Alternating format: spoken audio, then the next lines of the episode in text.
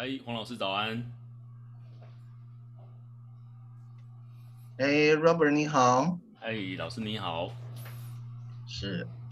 啊，赶快换一下我的背景。哦，老师，我从我跟伟荣一样来自长安分会。哦，是。对对对，那我是人像摄影师。是是是，昨天呃伟荣有跟我说了。嗯，哎，我这样子的话好吗？后面的。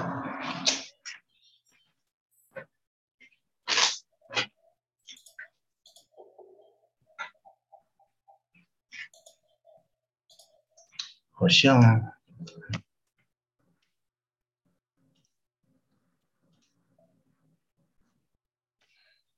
那没关系，就试试看其他的背景，其他的 background，其他的 background 啊，我的本来有一个办公室的，也不知道怎样，为什么就不见了，掉了。有时候他自己莫名其妙的就会给我那个，嗯，我等下看一下，我等下用最快的速度找一下，看看到底是哪一个。问，好如果有有什么问题，在聊天室提问，我们会统一啊，在八点五十分收集大家的问题，然后一起跟黄老师一起回答。好，那接下来呢，我们就要来欢迎我们今天的主讲者，好，是我们的黄纯贤黄老师，然后他来自新加坡，是新加坡结盟商务咨询的首席顾问。那他今天呢，要为我们大家带来的讲题是。台湾如何携手新加坡共创品牌优势啊？台湾如何携手新加坡共创品牌优势？相信这个是大家现在在做跨国发展的时候非常非常想要知道的一件事情。那我们就把时间有请黄老师来为我们分享。好，有请黄老师。好的，谢谢 Robert。那么我来做一个呃 PPT 的一个分享。好，看得到吧？哈，好，很清楚。OK。OK，好的。好，呃，谢谢 Robert 的介绍。那呃，各位我们线上的朋友们，大家早上好。呃今天这个是我第四次啊，每个月一次。好，那我跟大家嗯，在台湾的朋友们，大家见面了。那虽然啊、呃，我相信我自己本身我的个人介绍啊、呃，在前三个月。我也已经都有说过，但是我想可能都会有一些的旧语新知，所以呢，我还是很简单、很快速的啊，这个自我介绍一下。那么我是今天来跟大家做一个分享的啊，黄纯贤顾问。那当然呢，我谈的这几这四个月来的主题都是在谈新加坡。那因为我。本身我人就在新加坡，而且我在新加坡已经待了有二十六年。那呃，许多人呢以为说我是新加坡人，其实我是道道地地的台湾人啊。我是辅仁大学企管系毕业的啊。那说实在的，我的家就住在西门町那边啊。现在是 比较稍微辛苦一点的地方，嗯，但是呢，我是从小在万华区长大的啊，所以呢，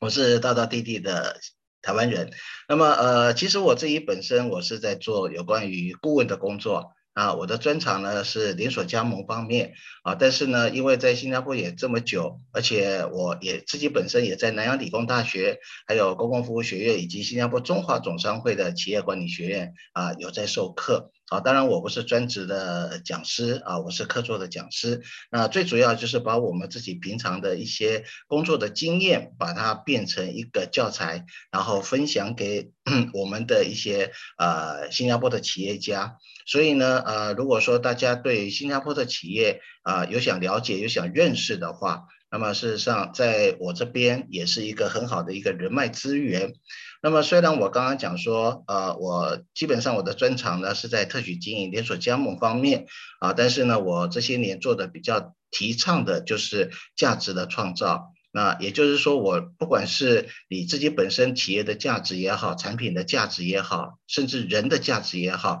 啊，我们觉得说现在到了二十一世纪，这个是我们通常最重视的部分了。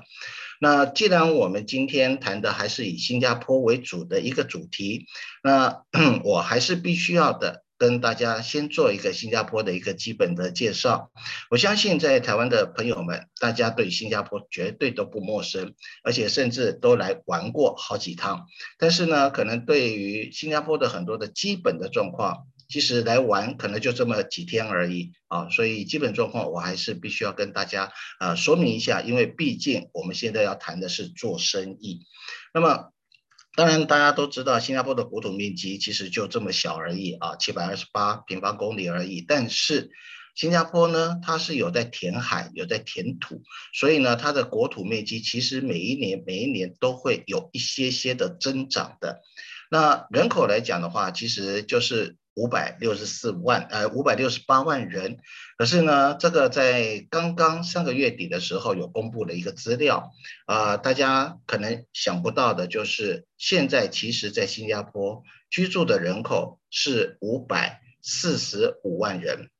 从这个数字这么一减，其实我会我们就会发觉到说，去年 COVID-19 到现在这一年当中，新加坡少了二十四万人，哇，这是一个很可怕的数字。为什么？因为新加坡是一个海岛型的国家，那突然之间二十四万人消失的时候，代代表着这这个对经济对市场上面其实是影响蛮大的。那新加坡其实你从这个数字上面可以看到，就是说，单单一个外国的居民就占了这么多的人。几乎差不多新加坡的啊百分之二十五左右啊，所以呢，在这个部分，新加坡是一个宜居的城市啊。那当然以华人为主，也就是呃华人为主的话，那占的差不多有百分之七十五啊，其他还有各式的一个不同的民族，所以新加坡也是一个民族融合的一个国家。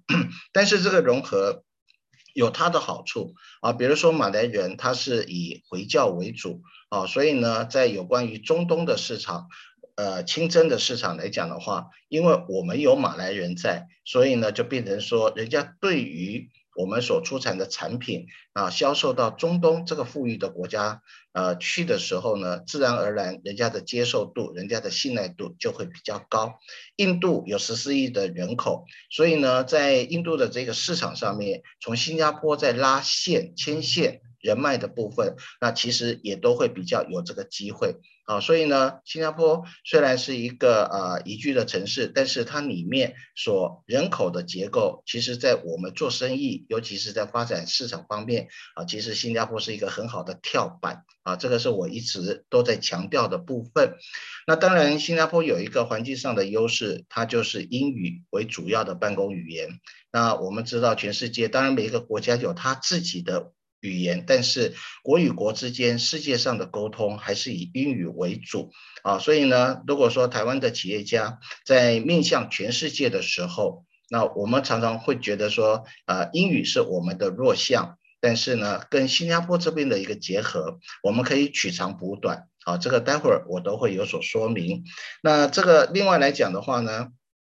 新加坡地方很小，从二零一。二零零五年开始，其实新加坡啊，他就知道说，我必须要跟世界接轨的话，那么在有关于科技方面啊，那这个必须要不断的提升。所以从二零零五年到二零一五年，新加坡有一个愿景，就是要把新加坡这个国家这个城市成为一个智慧城市。那二零一五年，新加坡的执行率是非常高的，所以二零一五年达标了之后。那么新加坡又下了另外一个愿景，就是希望到二零二五年能够成为一个智慧国啊。所以呢，呃，我曾经也在其他的很多的地方啊，有跟台湾的朋友们讲，只要跟智慧国有关的啊，比如说啊，我们的这个 FinTech 啊。哦，或者是有关于人工智慧等等，如果你是从事这些行业的话，其实都非常欢迎来新加坡投资啊，因为在这部分，新加坡呃政府都会给予很多很多的支持跟方便的。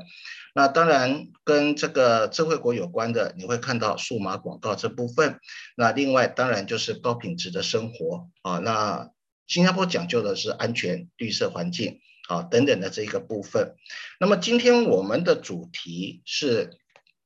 台湾如何携手新加坡共创品牌优势。那么因此呢，我们既然想说我要跟新加坡来共创优势，当然新加坡有什么值得我来跟他携手合作的？啊，我想这个是每一个企业家，每一个呃想要投资的人。好，合作的人他一定都会提出的问题。那么因此呢，我想很基本的跟大家来说一下，新加坡的本质就是它的一个特有优势到底是什么。那我列举了八点，这个也是我过去啊、在跟很多来自比如说中国的官员或者企业家啊、有在分享的。新加坡我认为的本质优势有八点。当然第一个，它是一个自然的要素，也就是呢，新加坡的地理位置。这个非常的重要，因为它正好就是从印度洋，那么要到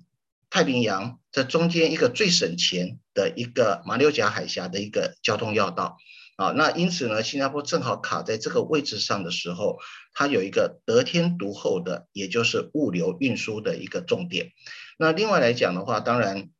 新加坡它是属于英联邦国家，所以呢，英国殖民之后所留下来的这些法制。相当的完善，所以呢，在新加坡来说，我们都是非常的依法跟守法。那另外来讲的话呢，因为啊、新加坡政府奉行的就是就是高薪养廉，那因此呢，这个公民的政府，这个政府呢是廉洁又有效率，而且现在经过智慧国的一个一个不断的推进的过程当中，很多我们其实在线上都可以来办理。啊，所以在这个部分来讲的话，啊，注册一间公司等等，其实都可以透过线上办理，都非常的容易。那另外再来的话，当然是国会啊，新加坡的国会。其实新加坡的制度是这样子，就是说，我们今天在新加坡所被任命为部长的人，其实他们也是国会议员，他们都要经过选举，都要经过民意的洗礼。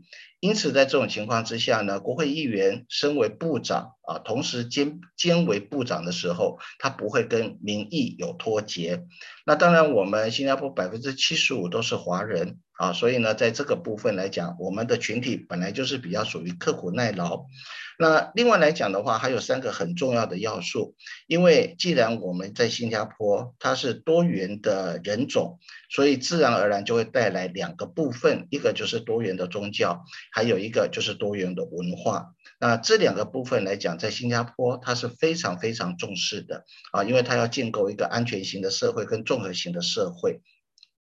那最后一点来讲的话，因为新加坡政府对新加坡的企业有非常多的支持以及协助，所以呢，在这种情况之下，呃，新加坡的政府如果说我今天支持你、协助你，当他觉得你是一个具有前瞻性的企业的时候，他其实会比如说投资你啊，或者是有更多的方式来。帮助你，那这个时候可能我们就他们就会形成一个所谓的正联机构啊，正联的公司。那这个是我想新加坡在本质上面特有的优势有这一些。我们再把它细分一下，我刚刚这边所谈的是一个自然要素跟一个人为的要素。那这些优势如果化成我们以整体的总体的一个经济来讲的话，有什么呃重点呢？那自然而然，我们的地理位置啊，这个部分就会变成发展成为一个旅游的一个重心。可是呢，在新加坡对于旅游这一块，它不光只是想说旅游，它它还一直的在往所谓的会展中心去做一个发展。所以呢，你想想看，全世界有这么多的 CEO。这么多的有钱人来新加坡旅游，来新加坡参加展销会，因此新加坡是不是一个很好在做品牌推向全球的一个重要的一个据点呢？好，所以呢，这个是我们在过去一直在告诉大家，呃，新加坡其实是一个非常好的跳板啊，理由有在这边一点。那么另外来讲的话，接着有四点，就是法治，还有这一个政府。还有国会，还有我们的华裔群体很刻苦耐劳，这些这四个要项，其实就是一个投资者为什么我要来投资新加坡啊？为什么我对新加坡很重视？的几个很重要的一个原因，那除了有钱以外，当然有钱就是要来做事情，所以呢，人才在新加坡来说也是非常非常重视的。所以为什么要建构一个安全型的社会跟综合型的社会？因为我们希望全世界的精英他都能够来到新加坡，而且不光是他来工作，他还把他的家庭因为有家庭跟在旁边，他的稳定性才会高。所以呢，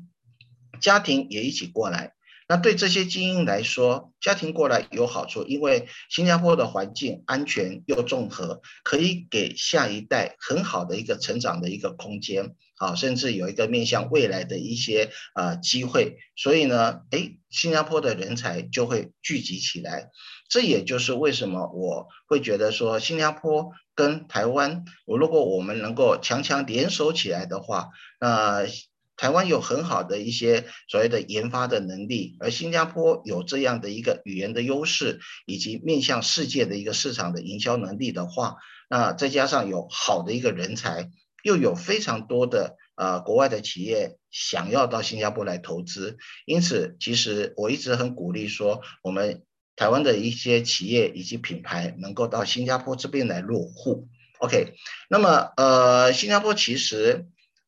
一直在做的一件事情，就是母鸡带小鸡的这个做法啊。那新加坡不光是一个国家的名字，它也是一个城市。此外，新加坡这三个字也是一个很好的国家品牌，它也是一个很好的品牌名称啊。我相信，呃，很多的朋友来新加坡，当你飞机一降落到新加坡的樟宜机场。当你一离开了这个机舱门，一出来的时候，你眼睛所看到的就是一幅非常的干净啊，很多人呢默默在很辛勤的工作，而且也都非常的有礼貌。那为什么呢？因为新加坡的呃国父李光耀从一开始在一九六五年建国的时候，他就已经定下了一个新加坡的定位，也就是大家所熟悉、所知道的花园城市。啊，那呃，新加坡等于花园城市，那花园城市等于新加坡，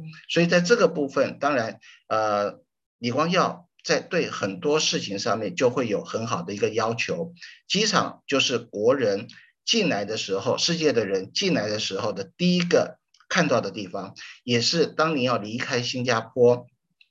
最后的一个所在待的一个地方。所以呢。新加坡非常重视的就是樟宜机场。那樟宜机场你要重视，当然必须要有一些的 SOP。所以呢，这里我给大家分享一下，就是机樟宜机场的一个服务的理念，它就是两个很重要的英文字，一个叫做 face，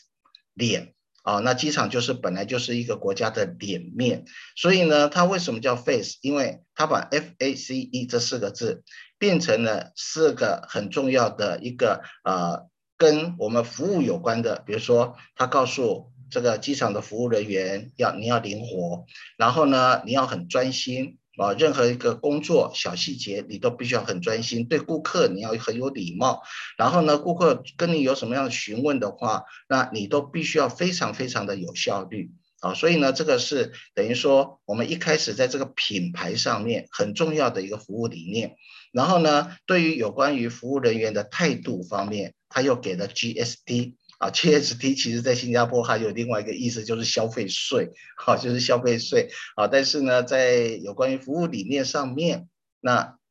他会告诉啊，所有的在樟宜机场的工作人员，就是所谓的 G，就是你要打招呼，看到的顾客你要跟他微笑、点头等等，然后呢，你要跟他 smile 微笑，然后另外呢，啊，你要跟他谢谢，不管是顾客跟你询问任何的事情的时候，你都要跟他 thank you 啊，做说谢谢。这个其实坦白说，因为他们定下来的这样的一个服务理念，很自然而然的，新加坡。这几个字就给人家树立起了干净、整洁而且有秩序的一种国家的形象。所以，我刚刚为什么我会说，新加坡其实在建构品牌方面，不是让企业自己在那边单打独斗的，它是一个有秩序性，而且是一个有计划性的。啊，那最主要就是说，从国家的品牌，你一进来的时候，这个门面。他就已经让你觉得说，哇哦，这个国家呃会做到这么样的细致，它是一个很值得信赖，而且会联想到说，那你这个国家里面的企业所做的东西应该都是很品质优良的啊，所以呢，在这个部分来说，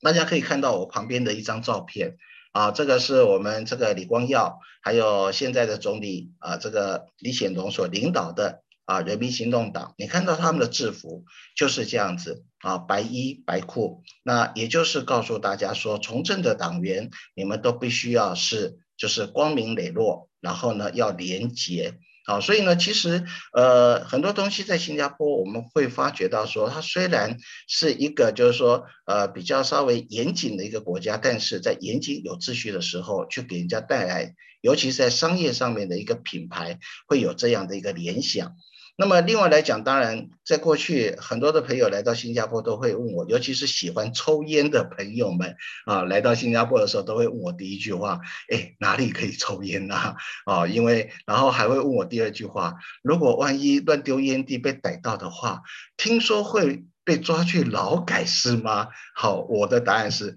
yes, of course。当然，你不要以为这个是讲骗话、讲笑话啊！真的，他会让你穿上一个背心，上面写着“我是垃圾虫”，叫你去扫地，在沿街扫地哦。这个不是开玩笑的啊。那过去有很多的朋友来，我也会带他们去牛车水，然后去买一件衣服。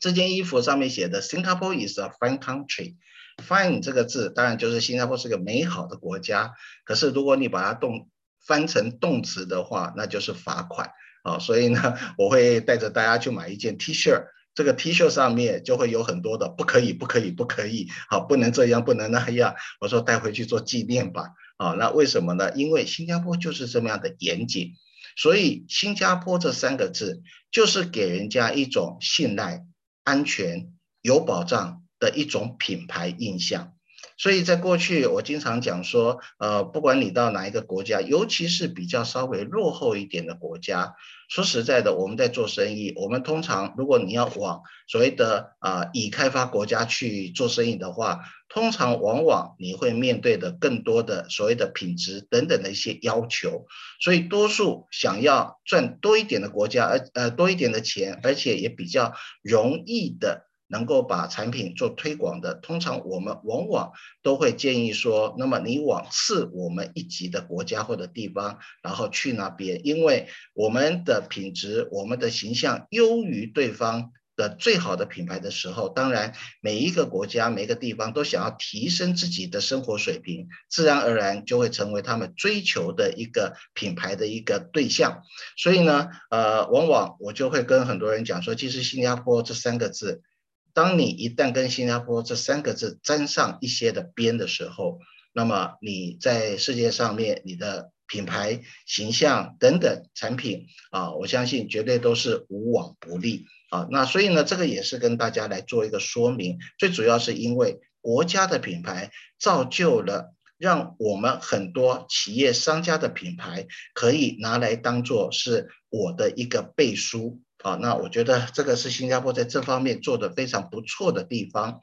那另外来讲，新加坡的政府也都非常非常的呃尽心尽力的为很多的企业，那么去做了很多的推广。尤其是现在有一个国际企业发展局 Enterprise Singapore，那我们可以讲说，基本上这个单位可以算是整个新加坡商业规划以及发展的总舵主、总计划师。啊，这个单位是非常庞大的啊。那在上一个月，我曾经跟大家谈过，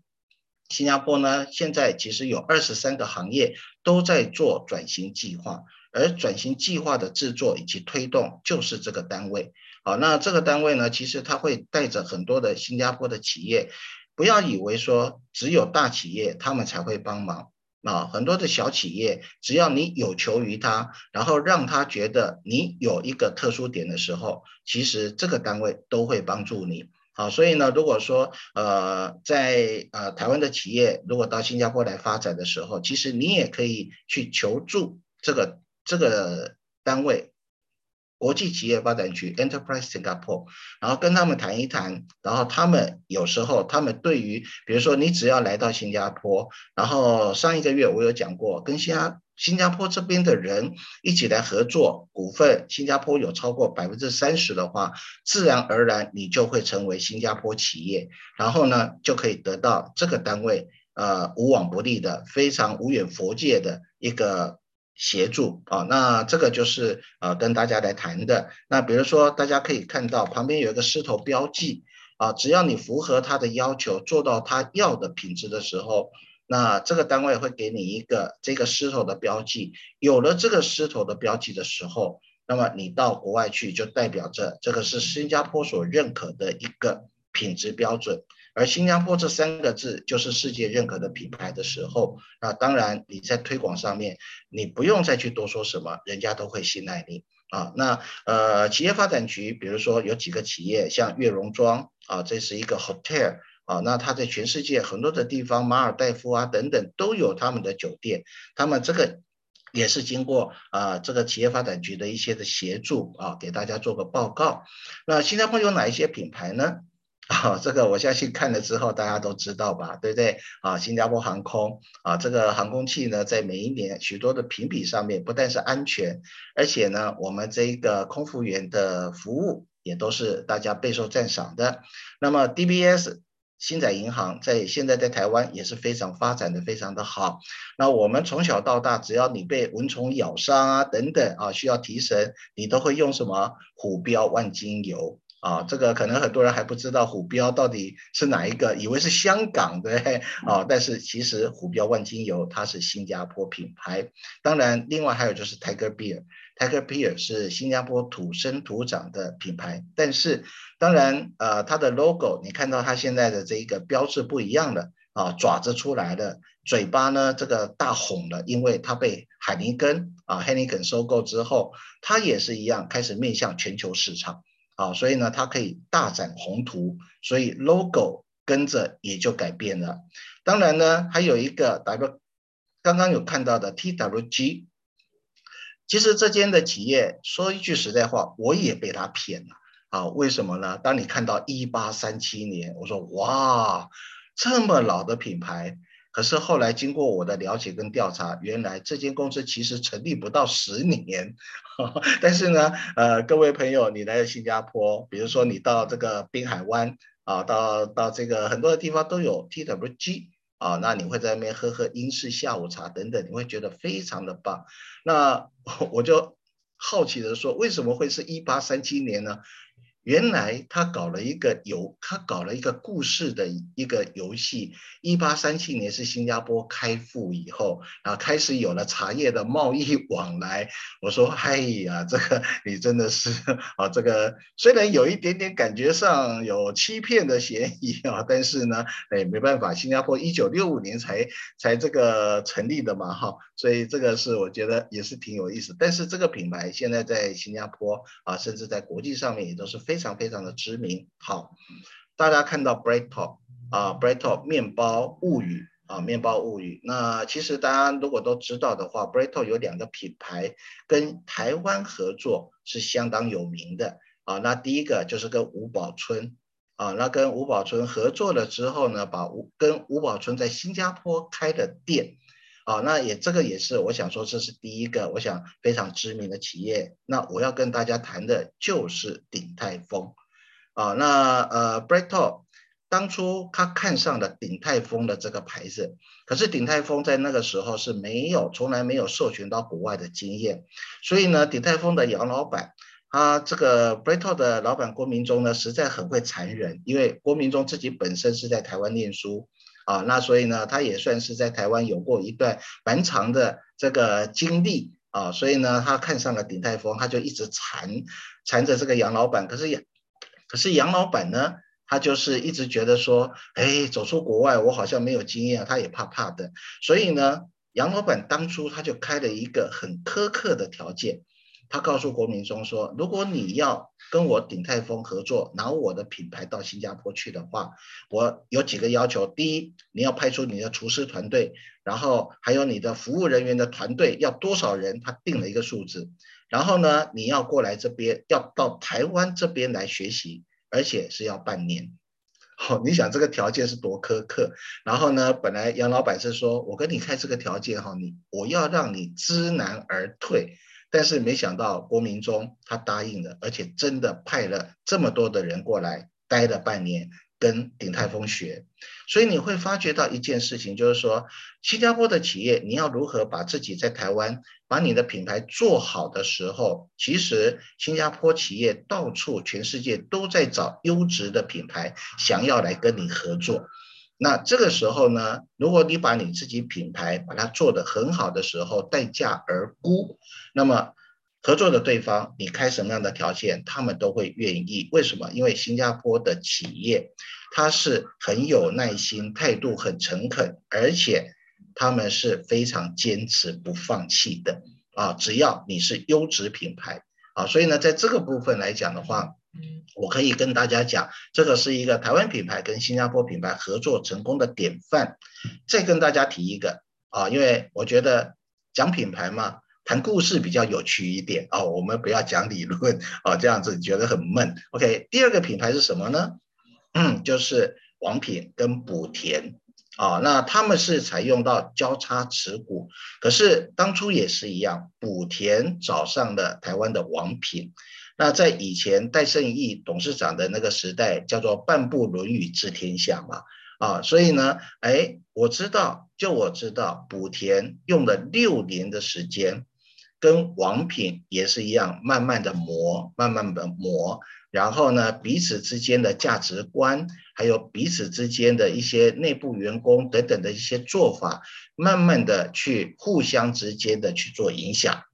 所以补田餐馆现在在全世界也都是非常有名啊。但是呢，在新加坡，莆田餐馆有一个外号叫做小王品。啊，因为呢，他不管是员工的分红制度啦，员工的一些福利啦，还有整个的操作的过程当中，啊，其实我们都可以看到莆田有这个不在莆田的身上可以看到有王品的影子。好，所以呢，我觉得这个也是一个很好的一个典范。那么当然，王品它也有几个品牌，那么跟莆田合作之后，也有在新加坡开店。啊，那同样的在台湾啊。王品集团也把莆田给引了过来啊，在新加坡哎，在台湾也开了不少的店啊，所以呢，我就觉得说这个就是彼此之间一些合作成功的一些典范喽。那么呃，有多少的新加坡品牌其实有落户在台湾呢？啊，在去年二零二零年的时候，新加坡的国庆日是八月九号，那么在去年七月底的时候，新加坡的旅游局那么。在台湾呢，就配合新加坡的国庆日，邀集的有一些的我们新加坡的品牌，那么在台湾已经有入、已经有进驻的一些品牌，大家一起办了这样的一个活动，就是狮城美食总动员啊，在台吃遍新加坡。那你可以看到下面的这些个品牌啊，大家都可以在台湾找找吧。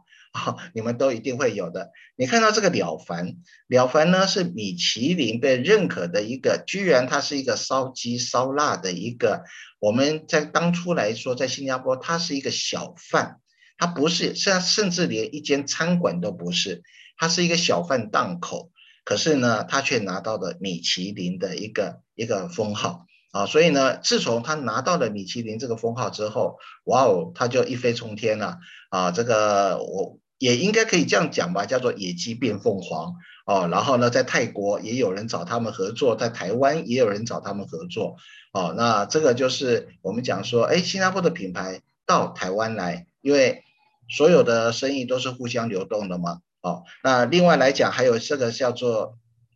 这个。咸蛋鱼皮，这是一个非常有名的。我过去我知道很多的台湾的朋友到新加坡来的时候，都会找这个牌子。哦，他说他要买咸蛋鱼皮。那珍宝海鲜呢？啊，这个补田呢？还有这个吴宝春呢？还有 Toast Box 这两个，其实这两个都是 b r e a t o 的品牌啊，都是 Breatop 品牌。所以呢，呃，事实上还有一个黄雅系，这个是肉骨茶啊。所以呢，其实这些在新加坡知名的品牌。现在也都有进驻到台湾的一个市场的，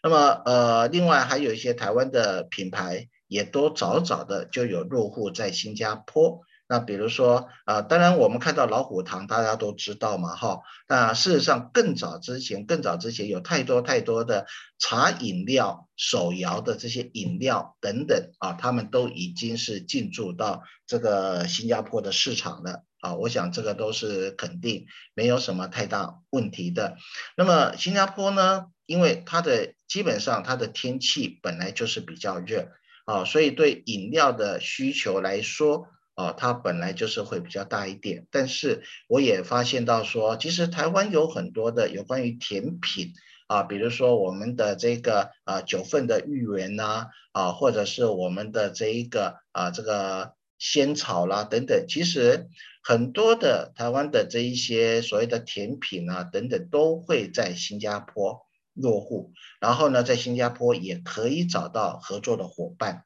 啊，那包含我们在台湾很知名的便当业者啊，那其实早早几年也已经有在新加坡进驻了啊，所以呢，在这个部分我觉得是呃没有什么太大的问题。但是呢，当然我要提醒啊、呃、很多的台湾的朋友，就是说，呃，在新加坡，因为它很多的成本啊，还有就是有关于人的部分来讲的话，这个反而是如果。我们是自己要过来的话，或者是我们找一个新加坡的合作伙伴，那么在彼此探讨的时候呢，这个反而是要比较关注的一些事情。那么另外来讲的话，我想要郑重的啊，比较郑重的来呃介绍这一个品牌啊，这个品牌我相信它在台湾是没有的啊，但是呢，因为为什么？因为它是我们台商的第二代啊，那么自己在新加坡创业的。不过他也在招加盟哦，所以我们台湾的企业，如果哎你觉得有兴趣的话，因为他毕竟是台商的第二代啊，很多的思维等等跟我们的这个文化的理念啊等等会比较相近一些啊，可能沟通上面来讲的话会更加的好一些些啊，所以呢呃这一个呃这个品牌，我觉得啊看到现在这么多年了啊，那我觉得是可以拿来做一个分享啊，也帮他推荐一下吧。好，OK，那 这个品牌，你看它的名字就很好玩哦，我爱台妹啊，我爱台妹的这个品牌。那么昨天，昨天其实我跟我们台湾的一个一个算是老前辈，然后昨天下午呢，在一起讨论事情的时候，他突然端出的一盘薯条，我一口咬下去的时候，感动到差一点要掉眼泪啊！为什么呢？因为我一吃的时候就觉得，哎。这是不是台湾的顶呱呱的薯条？我马上有这样的一个回忆，然后我就问他说：“这是台湾的吗？难道你是顶呱呱空运来台吗？”他说：“他说真的是顶呱呱的薯条，为什么？因为我爱台妹有在卖。哇，我真的听到是太感动了，因为我可以吃到家乡的口味啊。那我爱台妹呢？这一个是呃很年轻的一个女孩子。”啊，他叫王婷雯啊，他叫王婷雯。那么呃，其实在这里面，我特别有把几个红部分用红色的框框，我把它框了出来。那么框出来之后呢，其实也就是说，当我们在这个发展品牌要到国际上的时候，我觉得这几个红色的部分也都是我们必须要去注意到的。那王婷雯呢？他来自台湾，那么移民到新加坡。那在新加坡读完了初级学院了之后，啊，他就到美国去读大学。那他自己本身来讲也很好动，然后也很爱吃，吃货一个啊。所以呢，他到处吃吃吃，吃了之后，他就感慨一件事情。他说：“我们台湾的东西就是这么好吃，但是为什么就走不了国际化呢？”我觉得这一件事情，他的这一句话真的也很值得我们台湾的啊、饮食界的朋友，或者你不是饮食界，但是我觉得都可以好好的去想一想啊，因为我也看过一份资料，就是有关于啊、全球，因为每一年都会有这个全球品牌的那个资产的排行榜。那我们不但看到了其他的国家，即使现在中国有很多的企业的品牌，他们也在进入到排行榜，甚至一年一年的都在上升。但是我怎么找都觉得说，哎，奇怪的，我们台湾的品牌在哪里？啊，这个是我觉得说，我们都似乎都有一个使命，我们应该都要去努力跟加强的一个地方。那我想，呃，虽然王庭文他没有那样子，就是说，哦，我是一个大企业，或者是我要规模要做到多大，可是呢，当他的这一句话，我觉得他就引起了我们好好的一个反省反思。那另外来讲的话，因为当他读完大学之后，那他的家庭啊，他的父母啊等等啊，家庭都移，也就移民到新加坡定居了，所以呢，他也就回到了新加坡。那这个时候呢，因为毕竟已经读完书了，开始要来 工作的时候，那他就发现到说，哎，新加坡其实就是一个创造品牌的好平台啊。虽然他不是跟人家合作，他是自己创啊，但是呢，你也可以跟他合作，在未来啊，那他觉得说新加坡是一个创造品牌的好平台。为什么呢？就像刚刚我们所在谈的，新加坡的 Enterprise Singapore 国际企业发展局很多的单位，他们都会有一些的资助，给我们一个刚刚创业的一个他觉得有潜力的品牌，然后能够去不但在新加坡能够先把它立足下来，然后呢还可以协助你拓展到国际上面。啊，所以呢，所以在这个部分来讲的话，我觉得是台湾呃的一个品牌到新加坡来，我觉得是一个很好的一个温床啊，你可以借助这样的一些呃力量，然后呢，为自己节省了很多的一个成本，以及提在这个地方啊，又可以给你提供了很多面向世界的一个机会。那么接下来呢，我要谈的就是有关于人的部分了。啊，因为刚刚我们之前为什么我要介绍新加坡啊？那因为呢，在新加坡它本来就是一个融合的一个国家，那因此在这种情况之下，我们在新加坡通常你就是三种人，一个新加坡人，另外就是马来西亚人，那另外不然的话呢，就可能是来自中国或者是来自台湾啊，像鼎泰丰，它有很多很多的服务人员，其实都是从台湾聘请过来的。啊，所以呢，在这种情况之下，呃，我们在聘请员工，你要把品牌立足在新加坡，甚至发展到国外的时候，我觉得在人的部分，我们都要非常的，一方面留意，也要非常的去了解。那王庭文他经过这么多年自己创业的结果，那他把他的一个心得，我想也分享给我们的这个台湾的这个台商的这些朋友们啊。那他说，台湾人的服务很强。那么打从心里就会自己想要把服务做好，因为毕竟我们有这样的一个环境，在整个大氛围之下，我们在台湾做的服务，其实坦白说，我相信大家都是觉得顶呱呱的。新加坡人到台湾去的时候，也都觉得哇，你们台湾人好有人情味，不是吗？啊，所以呢，在这种情况，最主要是因为我们是我们会把服务是发自内心的把它做好，然后让人家会觉得比较亲切。但是马来西亚人呢，其实马来西亚人跟新加坡人来说，这他们的这个习性是蛮相近的。但是新加坡，呃，怎么讲？就是政府不断的在告诉你，you are best，你是最好的。所以事实上，在新加坡来说，呃，员工的心态上面总是会有一个比较稍微觉得我高人家一。零点一等吧，啊，我不要想太多，啊，就是觉得有一点点的优越感等等，啊，所以在这种情况之下呢，那马来西亚人，因为他们就是很早就会出社会的，因此呢，他们其实在工作的历练，而且马来西亚人在技术方面他们会比较专注，啊，那所以他为什么在同样的一个店里面，他用了两种不同的人，啊，一个是内部的技术人员，一个是对外的一个服务人员。啊，所以呢，啊，如果今天呃各位在线上或者是以后回看的哦、啊，我们的这些朋友们，如果你今天做的是比较属于服务业方面的啊，不管你今天是餐饮、美容啊或者等等的这一些行业的话，那么我觉得就是说，对于新加坡，因为它是多元不同国家的人啊，所以呃这方面你就必须要先心里面先要有一个概念了。啊，所以呢，这个是我想说，以王庭文他的一个亲身的例子来告诉大家，当我的品牌如果要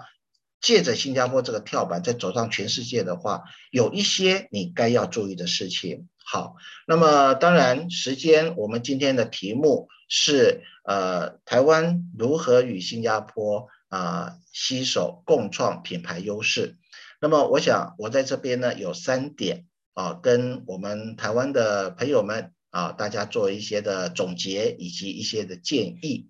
那么，其实，在过去这么多年，因为我自己本身。啊，从一九九五年到现在，我每年都会带着新加坡或者马来西亚的企业家啊，到台湾去参访考察啊等等。所以呢，我们在经过这么多年的一个呃发掘之后，其实我们在新加坡都有得到一个结论。那这个结论就是，其实台湾有很好的研发能力跟技术力啊，但是呢，因为台湾可能就是说。一些的因素，还有就是语言的原因，因此呢，在台湾，你要如果面向全世界的市场上面的话，啊，其实大家都会发觉到说，有一些些的碍手碍脚，啊，有一点施展不开。其实我们有很好的功夫，可是呢，就有一些施展不开。因此呢，其实在过去很多年，我们都会一直觉得说，如果台湾跟新加坡彼此之间的相结合的话，新加坡有很好的语言优势，而且呢，面向全世界也有很好的世界行销的能力。再加上新加坡这个国家，它本来就是母鸡带小鸡的模式，在带着很多的企业往外走。所以呢，如果是我们大家可以一起配合，这不是我说的，也不是台湾厂家认认为的，这是新加坡商家所认为的。啊，因为他们觉得说，在新加坡的成本很高，我要自己去研发，我要是制造，这个其实坦白说，它的竞争力就没有那么高了。所以呢，其实新加坡本身就有很多的企业很希望能够在台湾跟台湾的企业商家强强联手。啊，所以这个是给大家的一个讯息啊，所以这个是也是一个很好的一个机会。再来第二个来讲的话呢，我是觉得说，呃，任何的一个合作都是需要门当户对的，门不当户不对，这不要说啊，这个是以前这个呃老旧的这个封建思想观念，但是在企业的。的这一个过程当中，其实我也经历过好几次门不当户不对，但是最后都有悲惨下场。所以呢，我真的还是呃语重心长的告诉大家说，我们有时候也需要门当户对啊。比如说鼎泰丰跟 b r e t o n 你看两个都是很大的企业，对不对啊？这个王品跟补田也都是相当有一定程度的知名企业。所以呢，在合作的过程当中，当然彼此就会比较容易尊重。那更重要的是，合作之前开诚布公的详谈啊，那我觉得这个是呃很重要的一件事情，因为在过去我们看到许多跨国跨国合作的过程当中啊，为什么有时候会啊失败收场？那就是因为在一开始的时候，可能在战略方面啊，在市场的这个看法上面、观点上面有彼此有所不同。那因此，在这种情况之下呢，就会有出现的一些隔阂。那我觉得最重要的是第三点，就是注意双方思维、文化跟价值观的差异啊，因为毕竟新加坡是一个西方的思维，我们在台湾呢啊，我们就比较东方的思维，所以呢，在思维文化，尤其是在价值观上面，告诉大家，现在企业啊，国际上面企业之间的合作。已经不再是速食文化，也就是说呢，大家谈一谈，哇，彼此对于某一个市场，然后呢，它的前景，然后可以赚多少钱啊，大家情投意合，然后一拍就可以了。其实你从过去，不管是鼎泰丰啊跟 b r e t o 的合作，王品跟补田的合作，你会发觉到说，现在国际之间想要长长久久的合作，其实都是靠磨出来的。都是靠时间，彼此大家互相沟通，一点一点的，慢慢的互相把习性、思维、文化、价值观彼此之间互相的透过时间的融合，然后呢，虽然不能达到你跟我是你侬我侬哈，但是呢，彼此会互相非常的了解，这样子这条路才能够走得长长久久啊。同样的，像以前 Break 呃那个 Seven Eleven 的老总啊徐崇仁。去把这个 Starbucks 引进台湾的这个过程也是一样。啊，那其实都是需要靠时间，而且都在谈的是思维文化跟价值观。啊，所以呢，我觉得在这个部分来说，提供给我们台湾的朋友们啊，大家来做一个参考。那当然也都希望我们台湾的商家在未来有更多的品牌，品牌能够在新加坡出现。啊，因为在这边你可以走进马来西亚、东盟啊，甚至还可以走进印度，最重要的。还可以走进中东市场这个富裕国家的市场，啊，所以呢，啊，我想今天我们的时间也差不多刚刚好，啊，那所以呢，跟大家来做一个分享的报告，啊，希望大家以后都能够在品牌上面取得更大的优势，啊，然后呢，有一个很好的价值，那我觉得这个才是最重要的。好，今天我的分享就到这边。好，非常谢谢黄老师哦。我觉得黄老师真的是说故事的高手，就是把每一个品牌合作的这个 detail 啊讲得很清楚又很明白，然后又很容易听进去。我觉得真的是非常的厉害。那我们在这边有几个小问题哦，想跟黄老师聊一聊。是就是，其实我很好奇啊，黄老师在呃，因为这既然黄老师在新加坡从事商务咨询嘛，那是。可能就是看过很多企业啊品牌来来去去，嗯、那你在辅导这些公司或者这些企业啊，大概的流程大概是怎么样的？然后你有没有辅导过很多就是印象很深刻的，或是觉得很可惜的？很可惜，当然可能就是哎，他不见得那么成功啦。好，对。其实我故事，对对对。其实有时候品牌我就不说了哈，我有引啊、呃，其实我有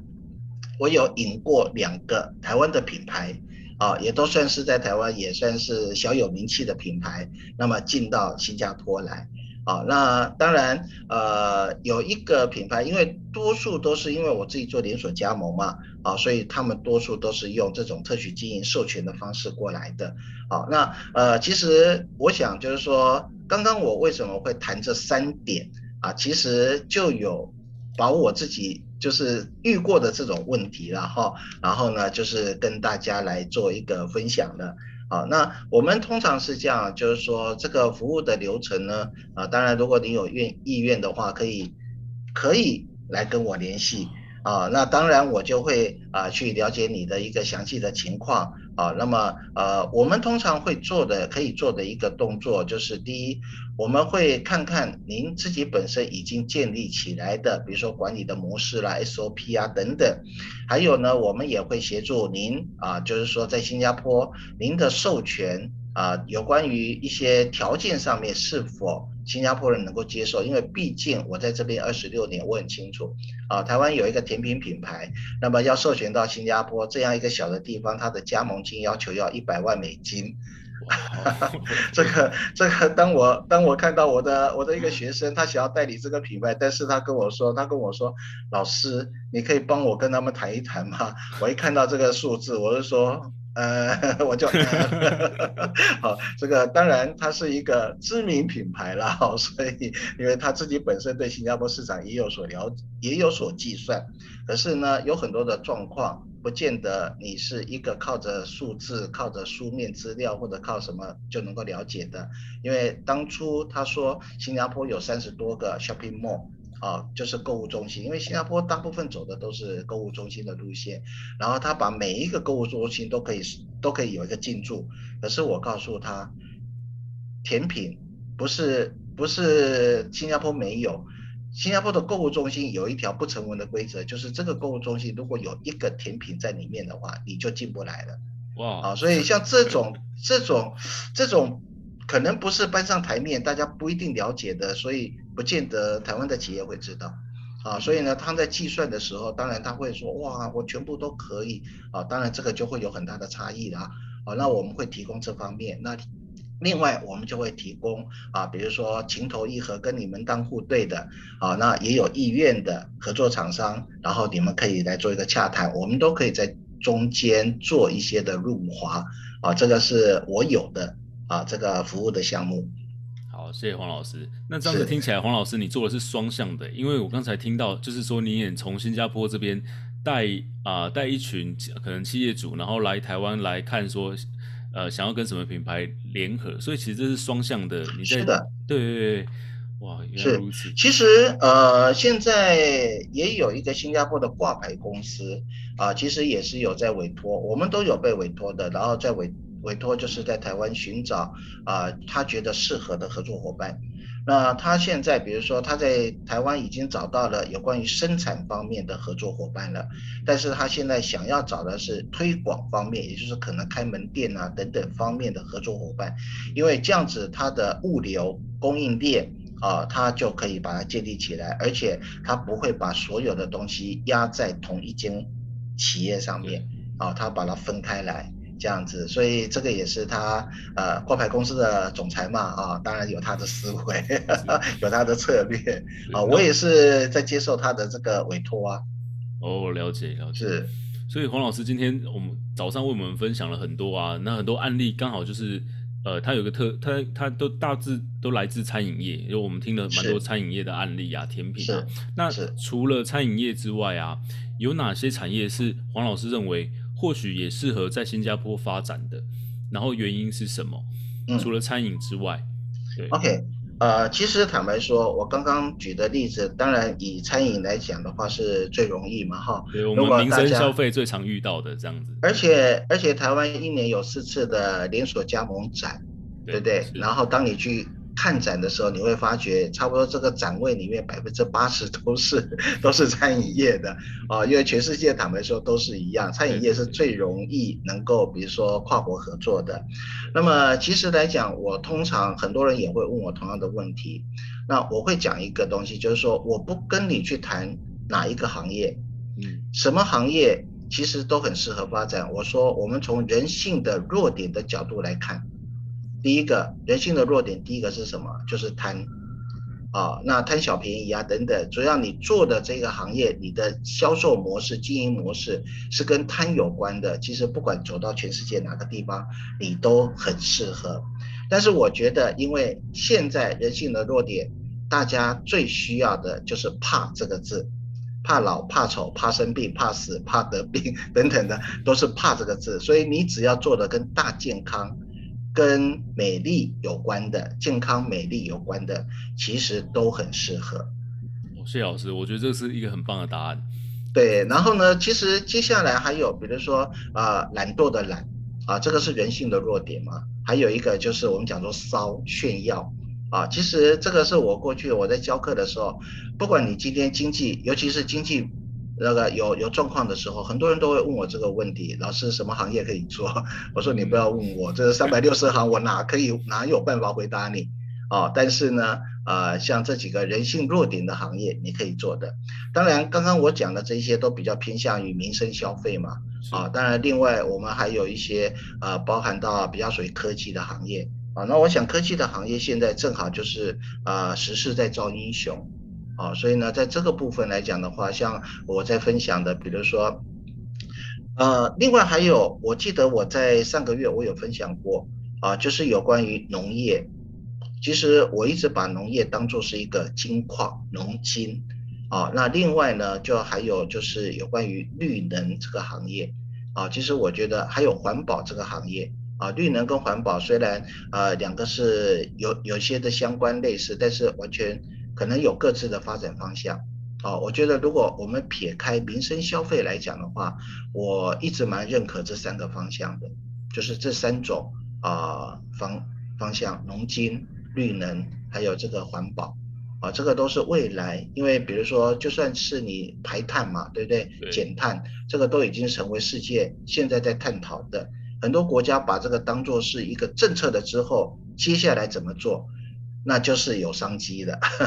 就你能不能看到这个商机，去去沾到一点边的时候，那就前途无量了哈。好的，老师接就是讲了这几个产业哈，也分享给我们华人营销学院的所有的学员。好，那我再来还有一个问题，就是我们聊天室里面有一位伙伴哈，他提到就是说，像刚才老师在聊呃关于关于那个两个品牌互相就是携手合作，那一定会有成功，也会有。可能门不当户不对的故事，嗯、那老师这边有没有可能比较印象深刻，或是可以分享给我们的？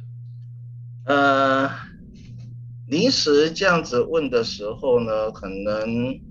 怎么讲？就是说，因为有时候门不当户不对，失败的案例，通常很多人都不太比较不，对，哦，或是可能不在初期的时候就没有谈成功，就不会继续下去嘛。这样子案例应该也不少。其实 OK，那我分享我自己的一个一个案例了哈。呃，其实我当初我在协助新加坡有一个很有名的，也算是那种咖啡的连锁啊，这个那个 Coffee Coffee Bean。啊，Coffee Bean 这个品牌，啊，那因为除了星巴克以外，就是 Coffee Bean 嘛，哈，然后呢，他们想要进台湾市场，不过这个是已经十多年前的事情了。那么他们想要进台湾市场的时候，我那个时候我的思维就是说，呃，他们可能要找的，比如说，呃，没关系，我我想这个我可以讲，就是说当初有一个啊七十七巧克力，七七巧克力。嗯好，他们也有很多的蛋糕店啊，等等嘛，哈，所以我想说，哎，这个互相产品之间是可以互补，大家可以结合的。但是呢，我再怎么样的接触，在谈的时候，总是觉得，哎，对方好像，好像那种意愿好像不是很高。但是我会觉得说，哎，这个品牌也是知名品牌啊，它的门店也相当的多，而且管理也都非常的好。好，那因此在这种情况，我就一直一直很纳闷。后来呢，在经过几年了之后，遇到他们的当初我们在一起接洽的那个那一个 Coffee Bean 的一个主管，然后呢，因为反正事情就过了嘛，我就问他，他后来跟我讲，他说其实我的方向错误，因为为什么呢？因为 Coffee Bean 他们进台湾，他们想要找的是饮料厂商。他们想要像星巴克一样，把他们的咖啡变成这个饮料罐，然后可以在 Seven Eleven 在超市上面啊，然后去呈现。所以呢，我当初我会想的就是说，他的这个合作的对象可能也是走门市的。那 Coffee Bean 就跟我讲，如果要开门市店，我们自己进台湾就可以了，我们不需要在台湾找合作伙伴。所以我想这个也是一个另外一种思维。啊，也就是说，同样的，台湾的企业，当你要进到新加坡，你未必一定，比如说要找跟你一样啊，就是比如说开店做生意，就就找开店做做生意，你可以有不同的策略的思维来做一个所谓的产品推广的互补。那我觉得这个是一个给大家另外一种不同的策略跟思维咯。那这个是我自己。我我讲我自己经历过的哈，我想会比较好一点。不过已经是十几年前的啦，所以我相信老师在这个对啊，这个在经历上面一定对你变成是很大的养分了。是，没有错。而且也告诉了所有的学员，告诉了我们学院的大家，其实，在跨国的合作这边实在有太多的美眉角角。那如果说有一位顾问可以帮助协助从旁去来帮你分析每个地点，然后他的可能实际说会遇到的问题，甚至我们讲潜规则。好，就是像刚才在卖场只有只能有一家甜点店这个规则，没有人知道的。如果有一个顾问能够帮我们去 analyze 这些东西的话，我相信在跨国的发展上面真的是会顺利许多。那我们今天时间也差不多，那我们就是有兴趣的伙伴们都欢迎扫我们就是在 slide show 上面的啊，我们黄老师的 QR code，在跨国的连接上面，在对新加坡这块土地上面有兴趣的伙伴们也请好关继续关注。那呃，据我所知，黄老师近期也有在上关于蓝海策略的课程，然后也欢迎、啊、对，也欢迎大家好了。来跟黄老师询问，然后黄老师对于未来的趋势，还有一些大的大方向的东西有非常深的研究。好，那我们今天就来，呃，谢谢黄老师的的分享哈，然后来切回我的 slide show 这边。好的，来我们来谢谢黄老师。好，谢谢谢谢谢谢 Robert。好，那我们也跟啊、呃、所有的各位来来分享一下，就是说我们下周啊，好，我们下周一。那我们早上一样是早上八点钟的时间，那我们请到的是 Justin 陈陈宏斌这位讲者，那他是乐维他品牌的创办人，那他的讲题呢会是帮孩子刷牙也是好商机，如何针对爸妈痛点设计爆款商品。好，那这就是我们今天华人营销学院的内容，然后再次谢谢黄老师，也谢谢参与的各位。那 OK，那祝大家有美好的一天，谢谢大家。好的，好的，谢谢大家，谢谢，拜拜，拜拜。